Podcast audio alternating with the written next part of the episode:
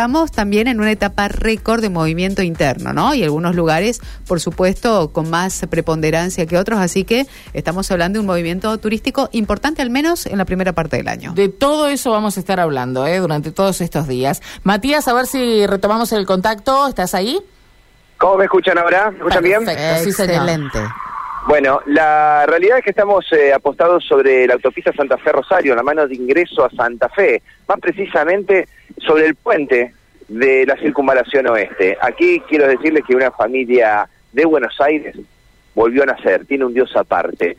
En un eh, vehículo venía circulando desde autopista, desde la zona de Rosario, pasaron por el puente de la circunvalación y empezaron a doblar, a tomar la curva para retomar la circunvalación, desde autopista a la circunvalación.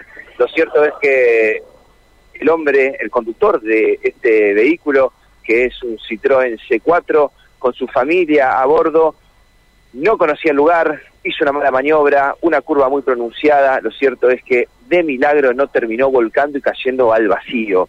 Fueron entre mezcla de reflejos y fortuna lo que hizo que este hombre pueda tener el vehículo en control y como, bueno, en minutos van a ver en las fotos que enviamos, quedó prácticamente al borde del abismo con el auto dañado y con un susto muy grande por parte de su familia. Tiene dos menores de edad y su mujer, eran cuatro los que iban arriba de este vehículo, que se iban para la zona eh, del norte del país y terminaron con este percance. El tránsito está cortado aquí en autopista para el ingreso a circunvalación. Yo le propongo escuchar la palabra de Andrés, contando lo que pasó y sus sensaciones. Dale.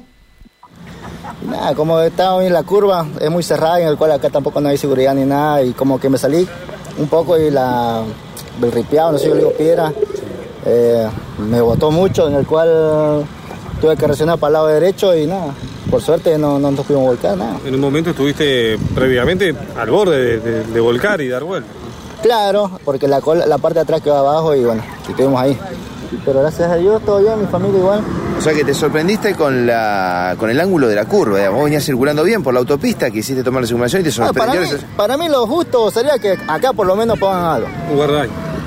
Mm, no sé lo que es, pero lo justo sería que pongan algo porque mm, hoy, hoy la libré yo. Hoy la, hoy la estoy contando yo, pero otra persona eh, espero que nunca le pase nada a nadie. ¿Con quién ibas en, en el auto? ¿Con quién ibas en el auto? Eh, sería mi persona, eh, mi señora y mis dos hijas. ¿Está todo bien? Sí, gracias a Dios bien. Por eso como la reacción que tuve al manejar, eh, frené y al mismo tiempo el volante como que salí para después, me quedé así. ¿Los servicios de emergencia llegaron rápido? Gracias a Dios sí. Eh, los bomberos, los policías, y más los mismos compañeros que estuvieron acá. o sea, todo fue gracias al momento, así que estoy agradecido con todo. La verdad, un Dios... especialmente estoy muy agradecido porque... Un Dios aparte, volvieron a nacer. La verdad que sí. La verdad que sí. No, la verdad, gracias.